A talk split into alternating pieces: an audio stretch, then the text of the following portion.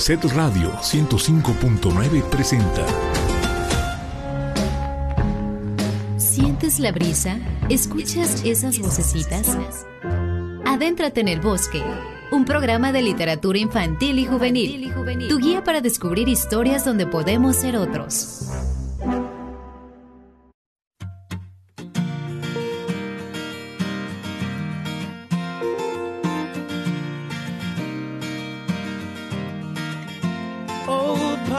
Sit down and hear my song. Oh, and if you feel like it, then please sing along. No, nothing that I wanna say I haven't said before, but to use your words, you can never be too sure. See, even though I don't always show, I'm glad that you're around. Said I'm glad that you're around. Oh, son, it's so strange to hear and see that someone so different is a soul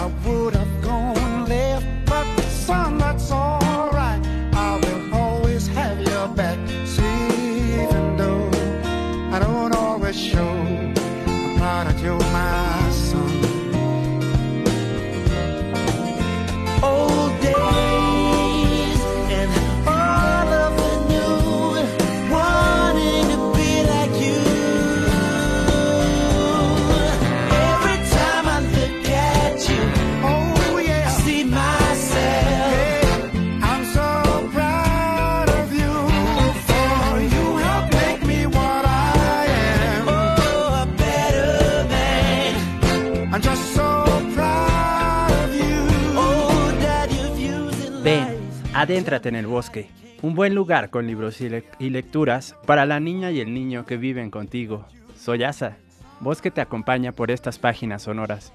Quédate los próximos minutos a escuchar y también a respirar el aire fresco de nuestros árboles con hojas de relatos y poesía.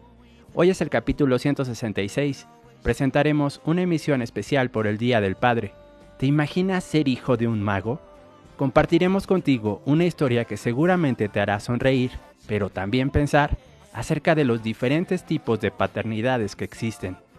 Además, platicaremos en vivo con Iram Rubalcaba, papá y autor de dos títulos que tienen aura de libros eternos, Los Niños del Agua y Padres sin Hijos. Las crónicas y cuentos de este escritor nacido en Jalisco resuenan, generan sensaciones, porque están creadas con algo mucho más poderoso que las palabras, y porque además van más allá de la vida. Con la lectura, otros mundos son posibles. Sigue en sintonía de Set Radio, donde Puebla se escucha.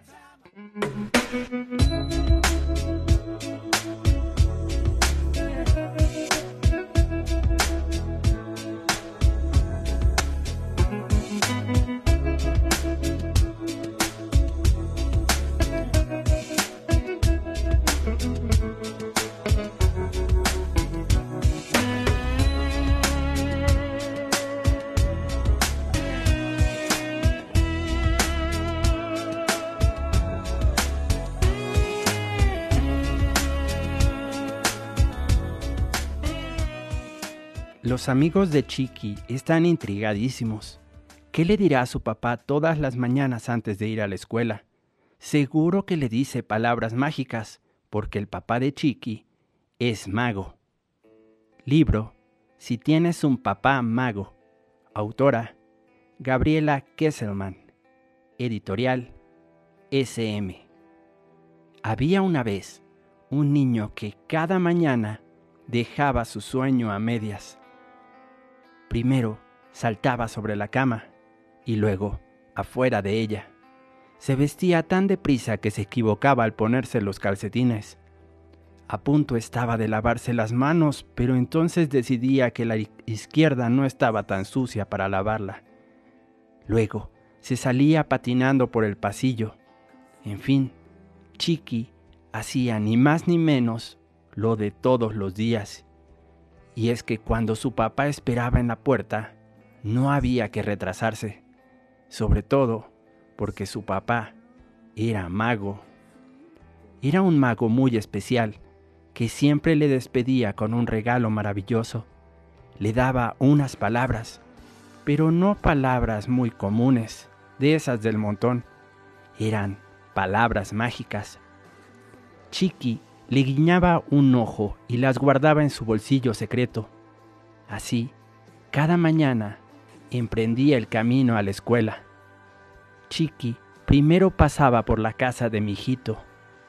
La mamá de mi hijito también le acompañaba hasta la puerta. Pero esa mamá no era maga. Su mamá era dentista y no le daba palabras mágicas, le daba palabras dentales. Mijito, lávate los dientes antes y después de comer. Y mientras masticas también. Ni se te ocurra mordisquear el lápiz, ¿eh? Siempre le decía lo mismo. Luego le daba un pequeño cepillito azul con morado y uno amarillo. Además, una pegatina que decía, los chicles son un asco. También le ponía una gorra. En la gorra estaba escrito con grandes letras bordadas, Superfluor al ataque.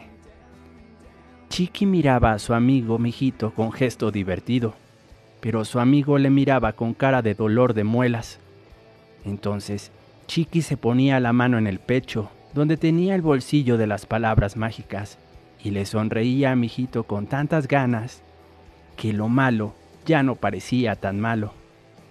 Y al fin se iban los dos amigos juntos hacia la escuela. Doblaban la esquina y hacían una segunda parada. Era la casa de nenita linda. Su papá la acompañaba a la puerta, igual que el suyo. Pero como no era mago, sino oficial de tránsito, no le decía palabras mágicas, le decía palabras guardianas. Nenita linda, antes de cruzar la calle, siempre mira a la izquierda y después a la derecha, y también arriba y abajo, siempre, adelante y atrás, siempre que intentes cruzar una calle, le decía. Luego, le daba una mochila con bocina incorporada, luces rojas que se encendían y apagaban y un espejito retrovisor. Además, le daba un silbato que al, que al soplar anunciaba, voy a cruzar la calle, voy a cruzar la calle.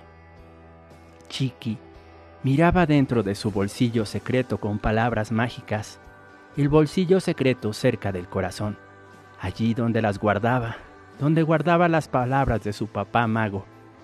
Luego atravesaba la calle con paso seguro y tranquilo. Nenita linda le miraba con cara de semáforo averiado pero él tomaba a su amiga de la mano y lo malo ya no parecía tan malo.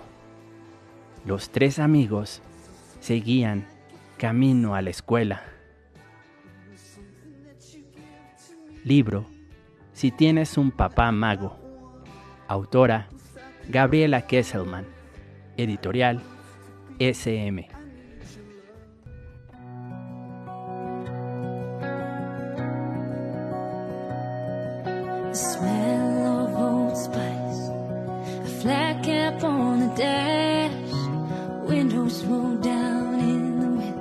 white lights flying past. Singing along with the radio, a little lie that you.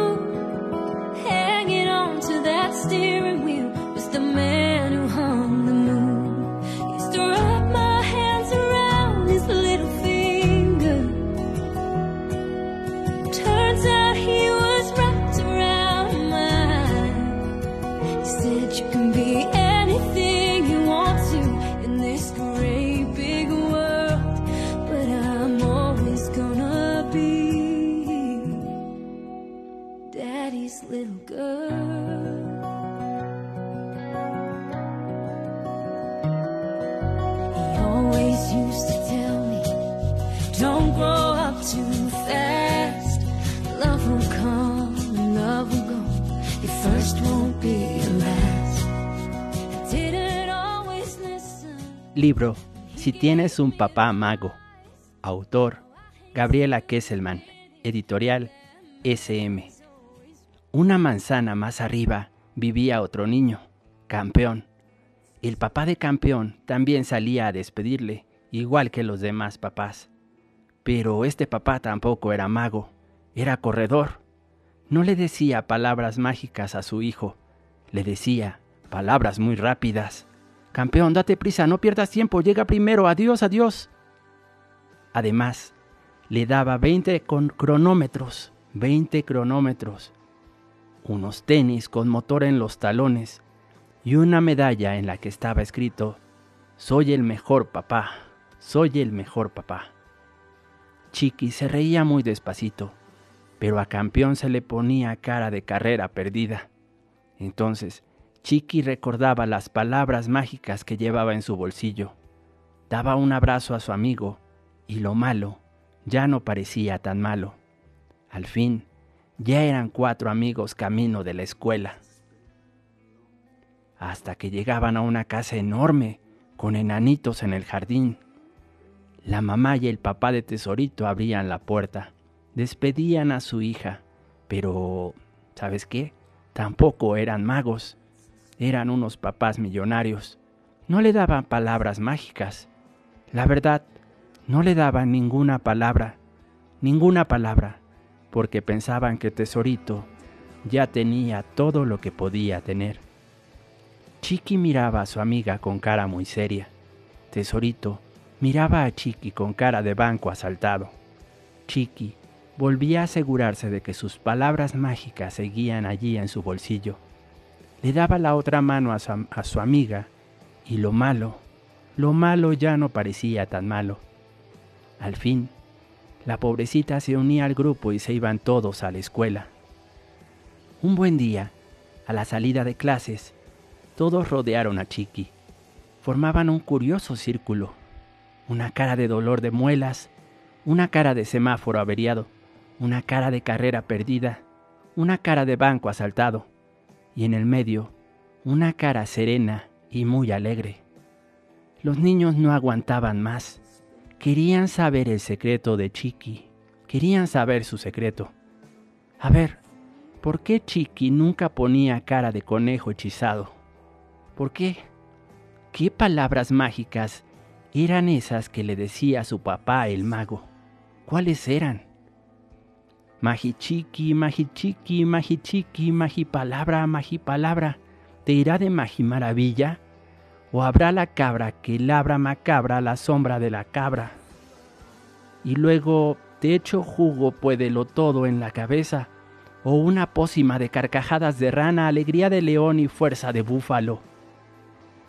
A lo mejor te da en la nariz con una varita y te deja turulato y te crees que él es un mago, pero no lo es en realidad es un cuento chino. Eso, tu papá es japonés. No, seguro que trabaja en una oficina. Entonces, le dirán palabras de oficinista, palabras de godines, y esas palabras cómo son. Ay, bobadas van, bobadas vienen.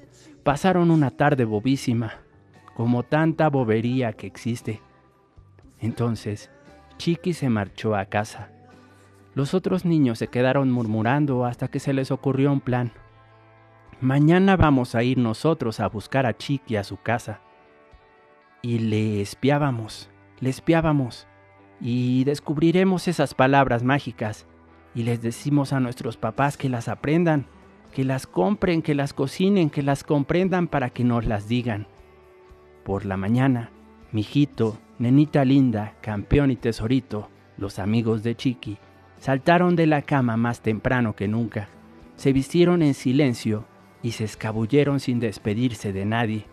Mijito, nenita linda, campeón y tesorito, hicieron todo eso, tal como lo habían acordado, y se encontraron frente a la puerta de la casa de Chiqui. Agachados, escondiéndose detrás de un seto, esperaron, esperaron, y después aparecieron los dos, Chiqui y su papá el mago. Chiqui entonces le pidió ni más ni menos lo de todos los días a su papá. Papá, no te olvides de decirme las palabras mágicas. Entonces, el papá de Chiqui se dio media vuelta por el aire y le dio un montón de besos. Además, le dijo, Chiqui, que tengas un feliz día. Los niños que estaban escondidos vieron una ráfaga de estrellitas de colores volando alrededor de Chiqui. Una a una se metieron en ese bolsillo secreto de Chiqui, el bolsillo secreto que queda al ladito del corazón. Libro Si tienes un papá mago. Autora Gabriela Kesselman. Editorial SM.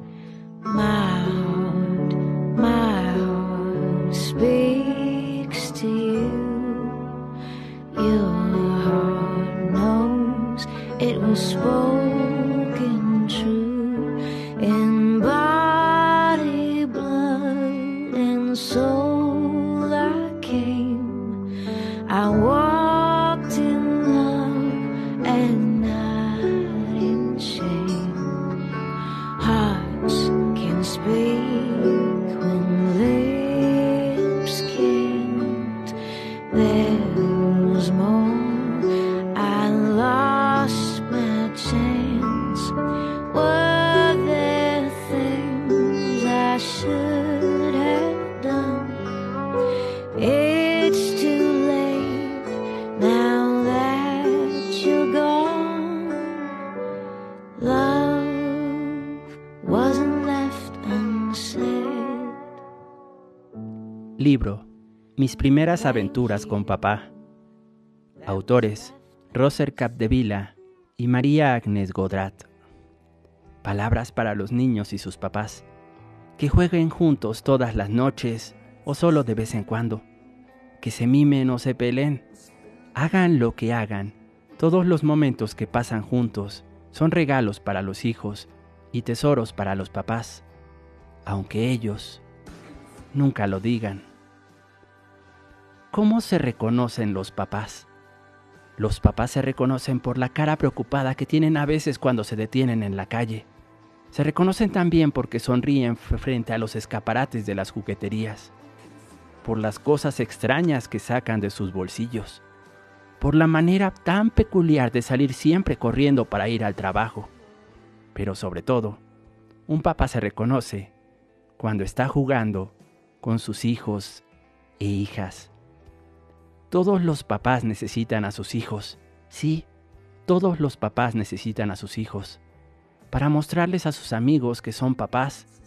Para, despertarse los domingos en la mañana. Para leer lindos libros ilustrados. Si no, solo leerían tristes páginas en blanco y negro o los periódicos. ¿Alguien sigue leyendo periódicos? También para descubrir novedades y no repetir tonterías que les decían a ellos sus propios papás. Todos los niños necesitan a su papá, porque un papá sabe atar a las, agujetas de los zapatos, porque un papá ayuda a hacer mejor todas las cosas, porque un papá hace cambiar de opinión a las mamás y también hace cambiar de opinión a las niñas y niños. Un papá te da deseos de crecer y ser tan alto como él también a veces te da ideas muy graciosas. Un papá es muy importante para saber que no somos los únicos que queremos a mamá. Los papás eligen a las mamás y las mamás a los papás. Hay papás muy altos, papás gorditos, papás miopes, papás con arrugas, papás deportistas y papás tiernos. Hay mamás coquetas, mamás gorditas, mamás musculosas, mamás elegantes, mamás ocupadas, mamás muy graciosas. Podemos agradecerle a mamá por haber elegido al papá. Y al revés, si no, no estaríamos acá. Si no, no seríamos nosotros. Libro Mis primeras aventuras con papá. Autores Roser Capdevila y Marik Agnes Godrat.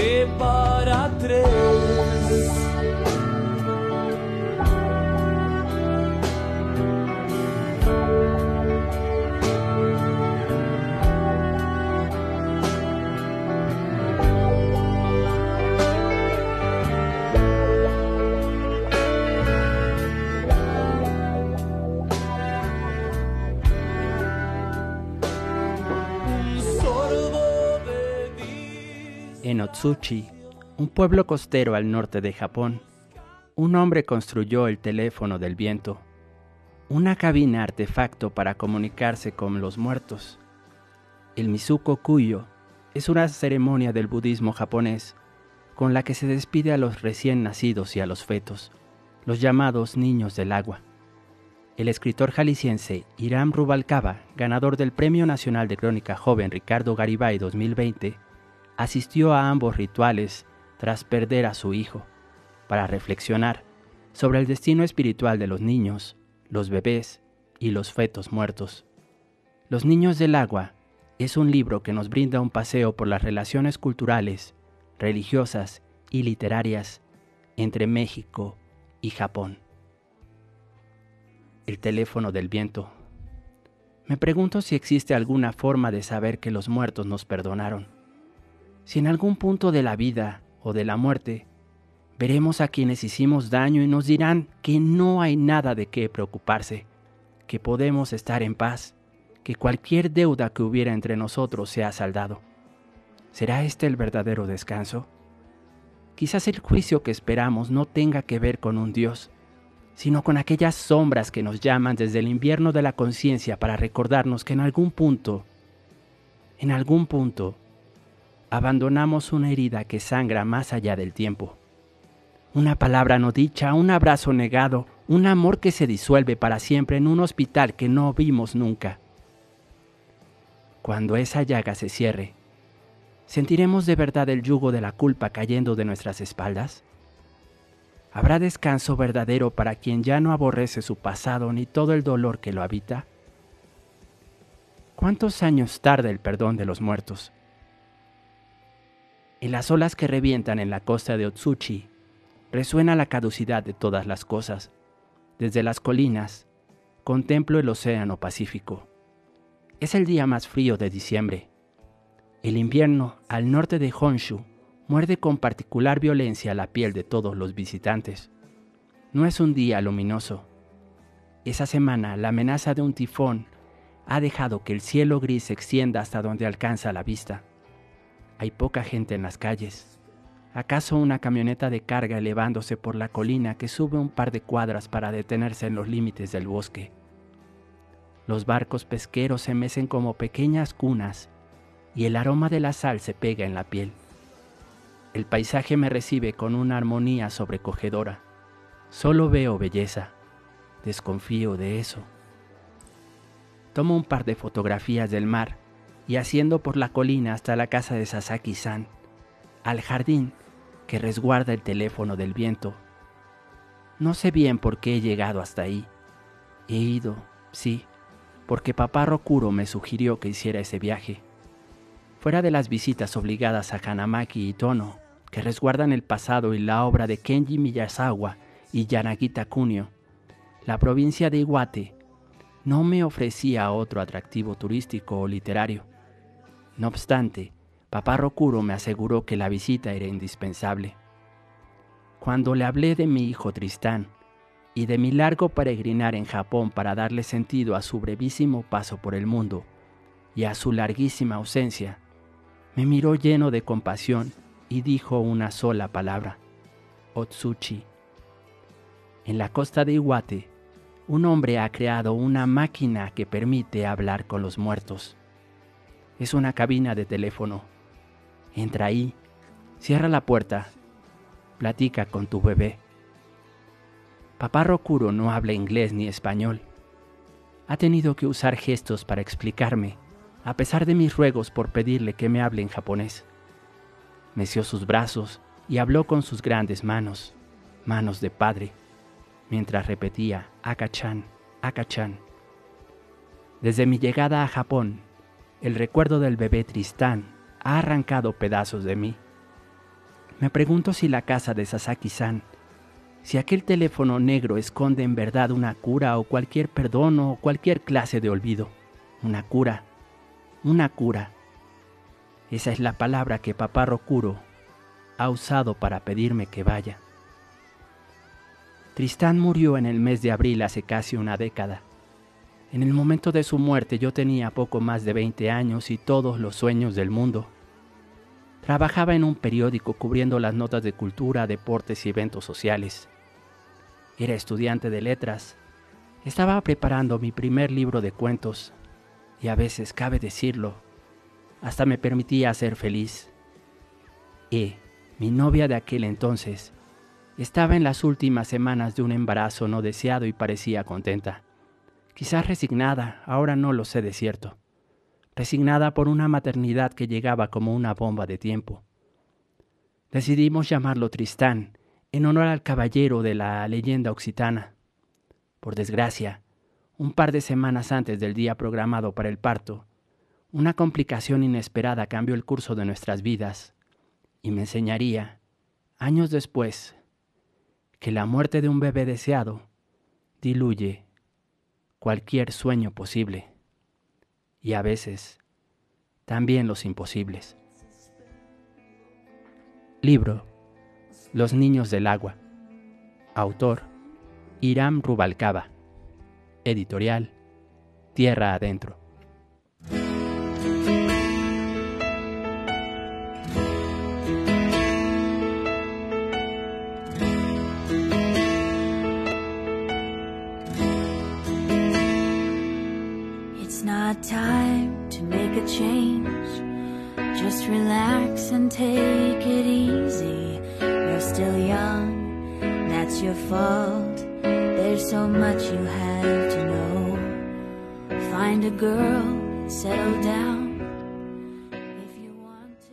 2010, cuando Sasaki-san construyó el teléfono del viento, aquella parte de su casa era privada.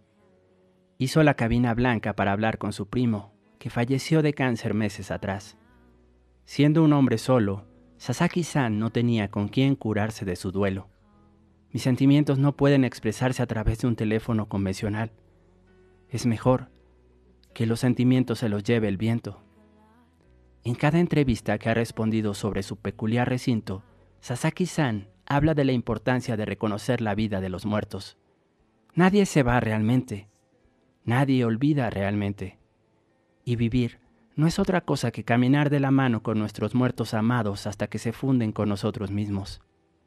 Ahora, ese teléfono es público.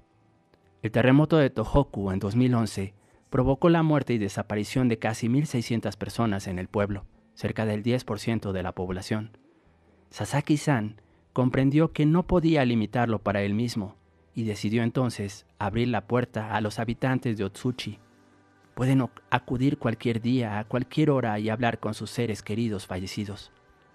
Desde entonces recibe visitantes, muchos de ellos vecinos de la comunidad, pero la mayoría de las personas, como yo, realizan un peregrinaje para lavar su dolor. La vista al mar ha sido bloqueada por la construcción de la nueva línea de ferrocarril de San Riku. El polvo que levantan las máquinas marca una frontera también simbólica con el agua que, hace casi una década, atacó el pueblo sin misericordia. Yo también he aprendido a descifrar los caminos que la muerte traza en los grandes campos de agua. Lo aprendí en el lago de Sayula, Jalisco, aquella tarde de abril que murió mi hijo. Hacía semanas que no veía a E, pues se había hospedado en casa de sus padres en una ciudad cercana al mar. Un sol rencoroso se dejaba caer sobre las cosas mientras yo manejaba de regreso a Tlayolan por la autopista Guadalajara-Colima.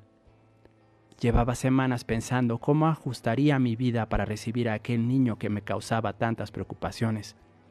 No tenía dinero, voluntad ni madurez suficiente para enfrentarme a aquella vida que crecía a mi costado. A pesar de esto, la incertidumbre se veía de vez en cuando opacada por la emoción de cargarlo en mis brazos, pronunciar su nombre, reconocer en sus rasgos infantiles el mínimo rastro de mi memoria genética. El teléfono sonó como el repique de campanas fúnebres. Me orillé en la autopista para escuchar lo que había ocurrido. Pedí que me lo repitieran una y otra vez, pero mis preguntas solo me confirmaron que las peores noticias no necesitan explicación. A través del auricular, escuché durante dos o tres minutos a E, quien me revelaba entre sollozos que Abril había llegado a nosotros con toda su crueldad. No sé qué voy a decirle a mi hijo Tristán cuando por fin llegue al teléfono del viento. Me he preguntado si acaso es posible hablar con él puesto que nunca aprendió ningún idioma. Nunca he tenido una respuesta lógica para esto. Sin embargo, me he concedido pensar que dado que su existencia se gestó paralelamente en el vientre de su madre y en mi imaginación, es también parte de mis facultades y mi responsabilidad proveerlo con una identidad y una voz propia, como un signo de su paso por la tierra. Con esta convicción, He llegado a soñar con Tristán muchas veces desde que lo perdimos en aquella clínica sin regreso. A pesar de esto, nunca he podido platicar con él, aunque ha crecido en mi imaginación y ahora tiene casi 10 años. Aún con eso, todavía no aprendemos a comunicarnos. O quizás sea yo quien se resiste a entablar la conversación. La mayoría de las veces nos contemplamos fijamente como si estuviéramos parados frente a un océano. Me pregunto cómo se, cómo se verán mis aguas a través de los ojos de mi hijo muerto. Sé perfectamente qué clase de mar, qué clase de mar es él para mí, aunque prefiero no nombrarlo. Quizá, quizá todo se reduce a lo que dijo Amida. Vivimos en un mar de dolor, provocado por nuestra propia ignorancia y también por nuestros propios pecados.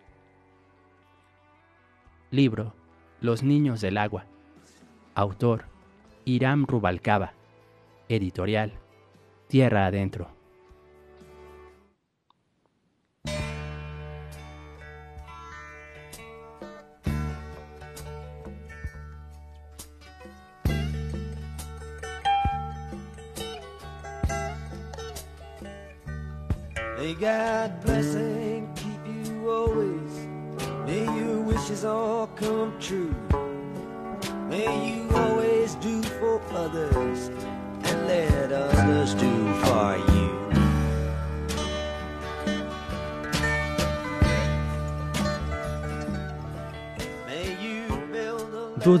Antes de encaminarme al teléfono del viento. Recuerdo Inevitablemente, aquella larguísima llamada que me enseñó que mi vida ya nunca sería la misma, que desde esa tarde yo era el padre de un niño del agua. Mientras doy un par de pasos hacia la cabina, pienso que quizás los teléfonos son heraldos negros que nos manda la muerte. Abro la puerta, me asomo al interior a través de los cristales y pienso en E. Su voz debilitada por la pérdida de sangre y la falta de sueño, pidiéndome perdón como si hubiera cualquier cosa que perdonar. Pienso en el sonido del corazón de Tristán. Ella lo grabó en la primera sesión con el ginecólogo. La guardé en mi teléfono y escucho de vez en cuando el sonido, para no olvidar nunca el odio de Dios. Descuelgo el teléfono del viento y de golpe todas las dudas de mi vida se disipan. Siento que una forma intangible, pero que tiene nombre y rostro y también edad, desciende junto a mí y quiero voltear a verlo, pero no me atrevo. Comprendo también el dolor de todas las familias de Otsuchi aquella tarde de marzo en que conocieron la furia del mar. Y pienso en Aiko, la bebé que papá Rokuro perdió hace tantos años. Mi bebé muerto es un dragón que me navega con todo el peso de su alma. Cuando abro la boca me concentro en un nombre que pronuncio con mucha serenidad, tratando de que sus dos sílabas llenen hasta el último rincón de mi voz. El estado más puro de nuestra vida es el adiós. Cuando termino esa llamada, me doy cuenta de que no he dicho mucho. Tampoco he llorado. Sin embargo, cierta liviandad me desborda, como si estuviera completamente rodeada de agua. Hay una nota pegada a un costado del teléfono. Alguien la ha escrito a mano y la ha dejado ahí. Es un sutra que reconozco a la perfección. Namu Abida Butsu. Namu Amida Butsu. Confío en Buda para renacer en la tierra pura. El aire húmedo de la costa se llena de justicia. El frío que antes mordisqueaba mis mejillas me alcanza como una caricia vieja y lejana. Quizás, cuando pasen más años y Tristán crezca en mis sueños, sea capaz de entablar una conversación conmigo. Recordaremos este momento en el teléfono del viento. Tal vez entonces tenga el valor de responder sus preguntas, sus silencios, su perdón y su rabia. Por ahora, mientras en mis manos tiembla un auricular demasiado real, balbuceó una despedida en un español contrahecho. En aquel simulacro no fui capaz de decirle a mi hijo que lo amo, que lo siento mucho, que por fin regalé la cobija azul de elefantes marinos. Arrastro los pies hasta la banca que mira al mar y me dejo caer junto al hombre que todavía no se marcha. Al verme, parece buscar algo en su chaqueta y me deja un pañuelo. No dice nada. También yo guardo silencio. El aire, trae nuevamente el aroma salado de la costa. Cierro los ojos y veo a Antoku nadando por siempre en la profundidad de aquel mar del dolor que es todos los mares del mundo, el océano, dentro de nosotros mismos. Libro Los Niños del Agua. Autor Iram Rubalcaba. Editorial Tierra Adentro.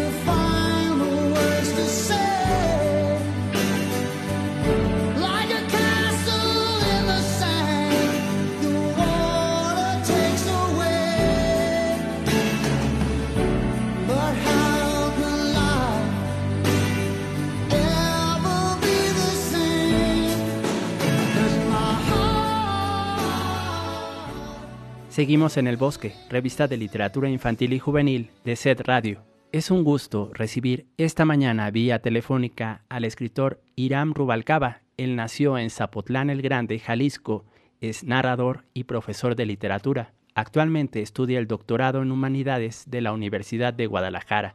Es licenciado en Letras Hispánicas por la misma institución e ingeniero ambiental por el Instituto Tecnológico de Ciudad Guzmán, además de maestro en estudios de Asia y África por el Colegio de México. Ha obtenido diversas becas, entre ellas la de FONCA, y también ha ganado diversos galardones como el Premio Nacional de Crónica Joven Ricardo Garibay y el Premio Nacional de Cuento José Alvarado.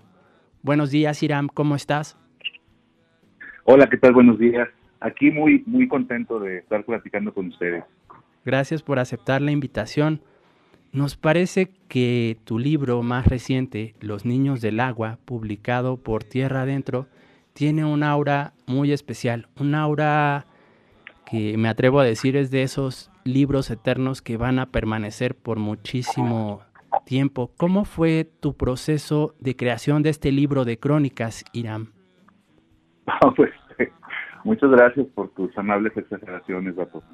Mira, eh, yo tengo algunos años explorando el, tema de la paternidad en la literatura, ¿no? Cuando escribí Los Niños del Agua, que fue más o menos en 2018 y 2019, estaba yo escribiendo también un libro de cuentos que, que, bueno, fue galardonado con el José Alvarado, el de Padres sin Hijos, o Padres sin Hijos, como le, le, dicen también.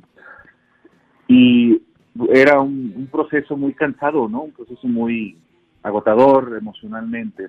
Entonces, sobre todo porque los temas que yo estaba tratando en los cuentos eran temas que yo traía revoloteando en la conciencia y en la memoria, ¿no? el, recuerdo de mi hijo que, pues en aquel momento no, no quería, pues no, no le contaba a, prácticamente nadie sobre esa situación, estaba yo viviendo un duelo muy prolongado, pero que al escribir estos cuentos, a reflexionar sobre la, sobre la paternidad, pues me di cuenta de que estaba tratando de, salir frecuentemente, ¿verdad? Entonces, pues empecé a, a, a escribir sobre, sobre Tristán y me di cuenta de que el género que mejor se ajustaba a lo que yo quería hacer, porque lo que quería hacer era contar una historia, pero también quería ensayar, también quería hacer algún, algunas voces, memorias, de relato de viajes, pues era la crónica, ¿no? La crónica que consideran el, el centauro de los géneros, porque afortunadamente admite, admite todavía eh, muchas expresiones literarias, no ha caído en en la cosificación genérica en la que a veces caen otros otros géneros como el cuento, que es muy muy estricto, muy rígido, o, etcétera, ¿no? Digo, no está mal, pero la crónica permitía ciertas libertades. Entonces, pues empecé, empecé a, escribirlo como, como un proceso de, de sanamiento personal, pero también de relajación con respecto a lo que a lo que estaba provocando en mi libro de cuentos y pues surgieron, surgieron estas crónicas de los niños del agua y por ahí algunas otras crónicas de Japón que no, no quedaron en el libro. Esa es, digamos, la, la, la parte del proceso que, que, había, que había realizado. Los Niños del Agua, libro de Iram Rubalcaba publicado por Tierra Adentro, es uno de esos libros con los que te involucras de forma genuina por su componente humano. Libros que se expanden y salen literalmente del objeto para habitar tu cuerpo. Irán, generalmente a nosotros en México, sobre todo a los hombres, se nos dice, de esto no se habla, de esto no se habla. Y hay cosas que se viven en silencio, que no compartes en redes ni en pláticas. Forma parte del llamado patriarcado mexicano. ¿Qué nos puedes decir al respecto de esto, Irán? Pues yo creo que está cambiando, ¿no? Está cambiando eh, paulatinamente nuestra capacidad masculina de, de, expresión. Eh, yo pues soy de los 80, ¿no? Todavía fui educado con esta mano rígida de tienes que hacer lo que diga el padre o, estudiar lo que diga el padre. Todavía me tocó eso, pero también me tocó un papá que era muy cariñoso, ¿no? Y que nos abrazaba, nos decía que nos quería, lo cual, eh, al menos en mi generación, no era tan común y que yo con mucho gusto veo que se ha vuelto paulatinamente más, más y más común. México es un país con gravísimos problemas de paternidades ausentes, gravísimos, ¿no?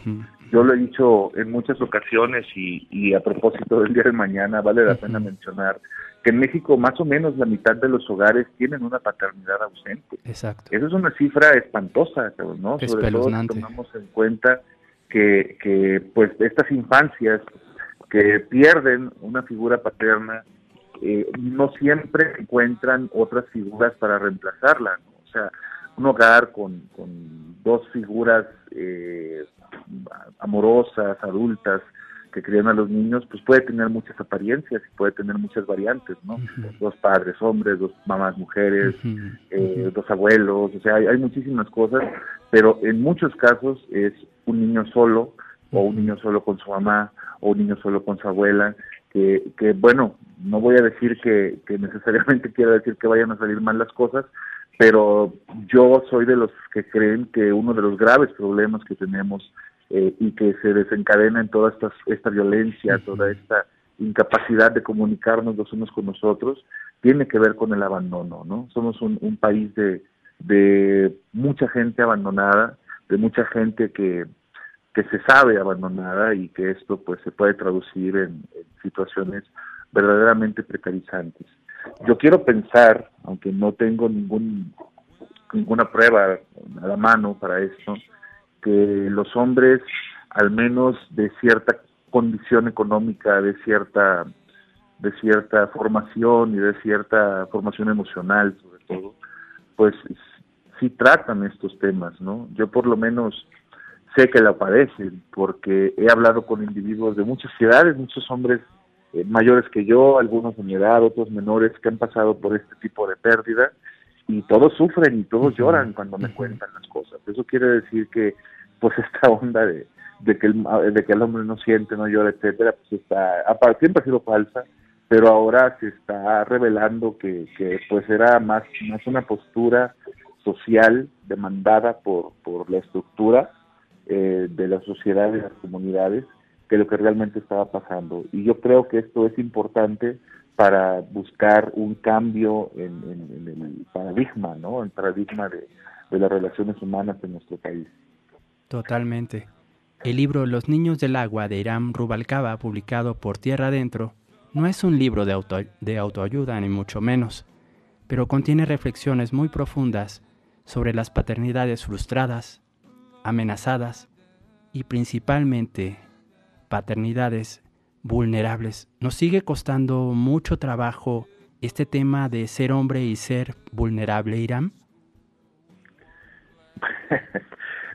Yo creo que, que la vulnerabilidad es uno de los de los grandes revelaciones que nos dejó la pandemia, ¿no?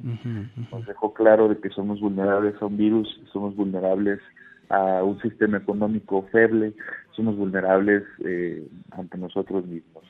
Yo siento que la, la idea de, del individuo, el hombre que no llora, el hombre que, que nada más se puede dedicar a, a ser macho, pues está quedando muy pues, es incompleta, ¿no? O sea, no no es capaz de enfrentar la gran complejidad que demandan las nuevas sociedades.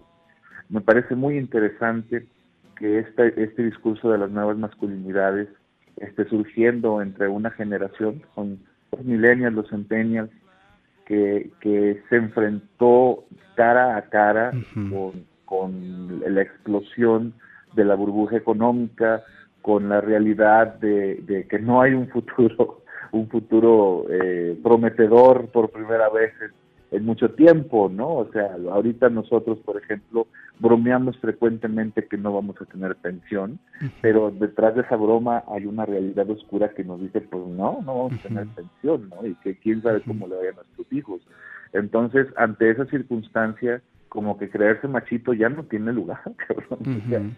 ya, es decir, ¿sabes qué? Pues yo soy vulnerable a un sistema social que oprime, soy vulnerable a un virus que se encuentra en el ambiente de manera esporádica o de manera, eh, pues que será, con una frecuencia, ¿no? Que viene y va.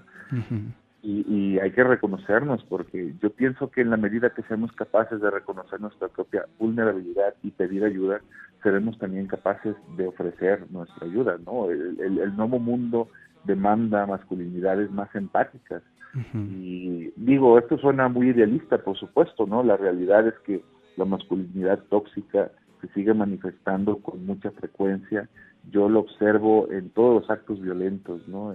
Nada más no nada más el crimen organizado, que pues, está lleno de machos, pero también en, actos violentos en los cuales pues eh, la masculinidad suele demandar una respuesta física o una respuesta verbal eh, subida de tono para resolver conflictos que pues, en, ninguna circunstancia lo demandan. Esto, por supuesto, es mi opinión, ¿no? Como, como estudioso de la sociedad, pero no como sociólogo. Estamos escuchando la voz del escritor Iram Rubalcaba, autor de Los Niños del Agua, un bello libro de crónicas publicado por Tierra Adentro. Iram, es muy notorio también en, en este libro y en algunos otros que has publicado que las infancias están siempre muy presentes, quizá no en un mundo colorido y lleno de, de ilustraciones bellas como solemos asociarlo normalmente, pero sí en, un interés preponderante en los derechos que niñas y niños, sobre todo en nuestro país y principalmente a partir de, tu recreación de tu pueblo natal, Zapotlán, estas historias de locales que se transforman en historias universales. ¿Qué nos puedes comentar acerca de estos dos temas? Los derechos de las infancias y usar temas locales que son universales, Irán. Mira, yo con respecto a las infancias voy a decirte que yo siempre he tenido preocupación por los niños, pero desde que nació mi hijo para acá me, he volcado sobre este tema, ¿no? Me, parece me parece urgente y es una urgencia que no nada más no nada más es de esta época sino de todos los tiempos eh, voltear a ver a nuestras infancias y ver cuáles son las violencias a las cuales los exponemos con, frecuentemente, ¿no? Hace poquito pasó el aniversario de la guardería ABC, uno de los momentos más terribles de la historia de nuestra sociedad y que por la influencia del Partido Acción Nacional, lo voy a decir con todas sus letras y por Calderón y sus protegidos, no tuvo ningún tipo de consecuencia, pues tenemos a 42 niños, ¿no? Que deberíamos recordar todo el tiempo porque murieron quemados por una negligencia y siguen quemados por el olvido y por la impotencia que tenemos como sociedad para actuar a proteger a nuestras infancias. A mí me parece que la guardería ABC es la temible punta de un iceberg de una sociedad que violenta constantemente a sus niños, ¿no? Los niños que se vuelven sicarios, los niños que se vuelven trata, los niños secuestrados, los niños migrantes, que pierden en, la bestia o que se secuestra el narco, que desaparecen porque México es un gran triángulo de las Bermudas para las sociedades vulnerables y los niños especialmente lo padecen. Y me preocupa mucho este tema porque yo estoy consciente y quiero ser consciente a quien quiera que escuche esto, de que una sociedad capaz de lastimar a un niño es una, capacidad, una sociedad capaz de lastimar a nuestros hijos. No podemos cruzarnos de brazos y permitir que esto siga creciendo, ¿no? Hay que, hay que sí desde el hogar, pero también desde la organización civil, ¿no? Yo con mucha admiración veo grupos de mujeres que se organizan para generar espacios de crianza responsable, de crianza amorosa, de crianza en sociedad. Los padres también deberíamos hacer eso, ¿no? O sea, a lo mejor en esta en estos espacios que nos quedan después de ver el fútbol ponernos a pensar, oye, acá empezamos haciendo algunos clubes para pasear a nuestros hijos en bola, eh, estas cosas que ya pasaban, ¿no? Yo recuerdo que en mi infancia era muy común que nos llevaban todos los niños de la colonia a paseos al cerro, a paseos aquí allá, a los parques, y pues ahora ya no se ve, no se ve porque la sociedad capitalista, no, no soy rojo, no, no, soy un rojillo, la sociedad capitalista eh, nos está obligando a aislarnos cada vez más y a decir, bueno, yo veo por mí, por mis hijos, cuando deberemos decir, yo veo por mí, por mis hijos y por los hijos de los demás, porque si están bien los hijos de los demás, mis hijos también van a estar bien. Eso con respecto a ese tema que te agradezco mucho que toques. Y con respecto a hablar desde lo personal, no recuerdo quién fue el que dijo esta expresión, voy a pensar que fue Chekhov, nada más porque Chekhov me gusta mucho, eh, pero yo creo que si no somos capaces como artistas de ver en nuestra propia casa los temas universales, va a ser muy difícil que los identifiquemos en, China, en Japón, en una nave espacial. Eh, en nuestra casa todos los días pasan pequeñas comedias y pequeñas tragedias que son alimento para la literatura, ¿no? Eh, una lágrima que se llora en silencio en una habitación oscura en un hogar mexicano esconde una gran historia detrás, ¿no? Lo mismo una sonrisa que surge en el momento indicado, una mirada, todas esas cosas traen historias detrás que tenemos que ser capaces de observar. Y yo he vivido en grandes ciudades, ¿no? He vivido en la Ciudad de México, una ciudad monstruosa, eh, pero muy bella en su, en su propia monstruosidad. He vivido en, en, ciudades muy pequeñas también, de, dos mil, cinco mil habitantes. Y pues Tlayolan, que es Ciudad Guzmán, pues, es una ciudad como de noventa y tantos mil habitantes, ¿no? que a mí desde chico me ha alimentado, me, me he sentido no solo atraído por ella, sino también completamente eh, surtado, trazado por su por su historia, por su gente. yo todo lo que he amado en esta vida se ha relacionado con, con Zapotlán, incluso la literatura, ¿no? Yo no, sé si, si lo, lo, han visto, pero yo siempre digo que pues ahí a tres cuadras de mi casa estaba la casa de Juan José Arreola, ¿no? Yo también por eso decidí dedicarme a la literatura. Entonces, yo me considero un individuo del sur de Jalisco, más que zapotlense, que me, considero del sur de Jalisco, me gusta mucho Piguamo, Tamazula, la zona rulfiana de Tuscacuesco, donde está el limón, del limón era mi abuela, mi abuela era sobrina de Pedro Zamora, donde es personaje del llano en llamas, entonces pues me, siento profundamente conectado con, con el campo del sur de Jalisco, el campo mexicano, y por supuesto considero que los autores que están escribiendo desde la periferia tienen muchas cosas que decir, muchas cosas que decir, eh, que en un rancho expresan los problemas humanos esenciales, la venganza, el odio, el rencor, el amor, la esperanza, eh, el celos, la lujuria, qué sé yo, ¿no? Son temas que así se traten en, en Tokio o se traten en San José de la Tinaja, no es un nombre que inventé, por cierto, si existe pueblo, este, van a ser, van a ser verdaderamente importantes. Bueno, sobre San José de la Tinaja, por ejemplo, Luis González y González escribió un gran tratado de microhistoria.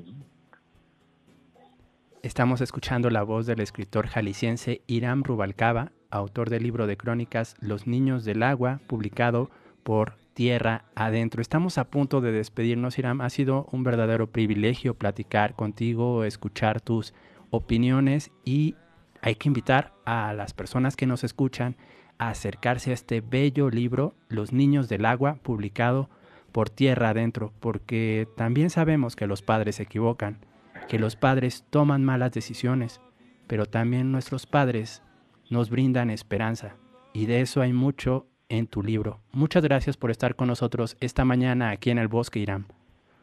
Gracias a ustedes por la invitación y por la promoción del libro. De verdad, espero que llegue a la gente que lo, lo necesita, ¿no? Este libro es una, un llamado a la empatía y un abrazo que a mí me hubiera gustado que me dieran y ahora trato de, de mandárselo a algún amigo que todavía no conozco.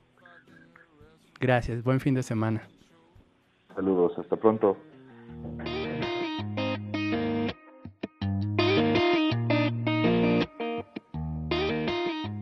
Recuerda que tenemos más contenido para ti en nuestras redes sociales. Búscanos en Facebook e Instagram. Estamos como el Bosque FM.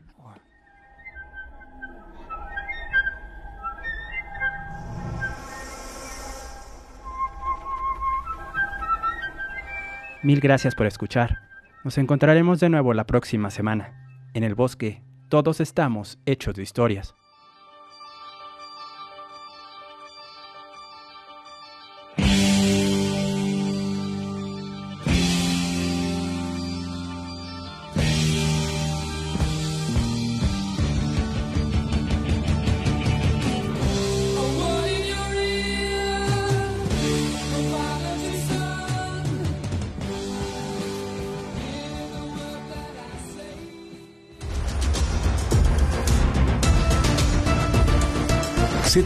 105.9 presentó. Recuerden, guardabosques, nos volveremos a escuchar el próximo sábado. El próximo sábado. De 10 a 11 de la mañana. 11 de la mañana